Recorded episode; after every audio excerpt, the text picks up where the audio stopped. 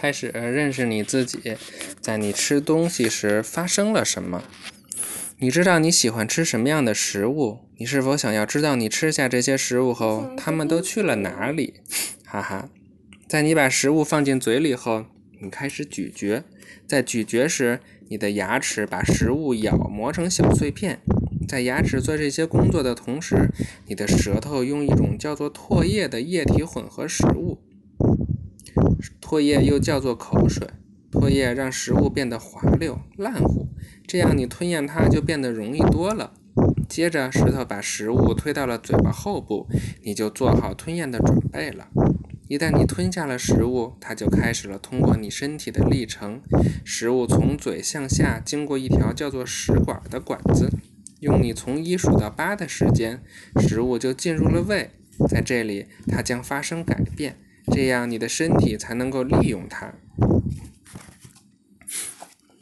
看这小朋友吃西瓜了吗？嗯。吃富含水分的西瓜是一种享受。你知道为什么要有唾液吗？嗯。嗯。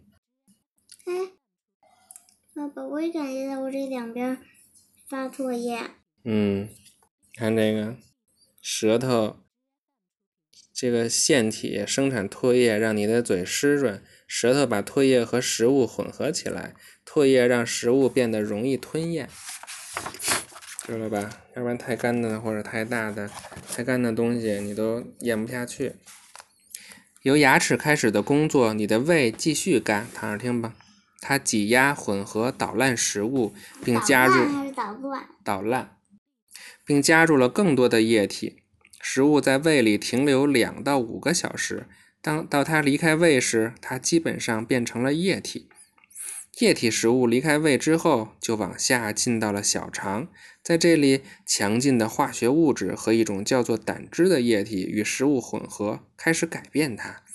食物在你的小肠内停留的时间能够达到四十小时，它不再是你吃下的汉堡包或冰淇淋之类的东西，它已经被消化成非常细小的碎片。这些碎片小的，咱们身体里含有的化学物质有毒？没有毒呀，就是能够把它分解。这些碎片小的，能够穿过小肠壁上的小孔，进入血液。血液将碎片携带到细胞，在那里，它们帮助你生长和保持健康。食物中身体无法利用的部分叫做废物，它从小肠进到另一条叫做大肠的肠管子，在大肠的末端是直肠，废物通过直肠离开你的身体。真神奇！看这个就是胃。胃把食物从固体变成液体，然后食物进入小肠，这是我们的食道，也叫食管。进来的时候是固体，在这儿呜呜呜呜就变成液体了。食物经过你身体的许多不同部位，嘟嘟嘟嘟嘟，这是胃，然后小肠，这这这这这这这这这，然后进入大肠，嘟嘟嘟嘟嘟嘟嘟嘟嘟嘟，然后到直肠，然后就到哪儿了？拉出去了。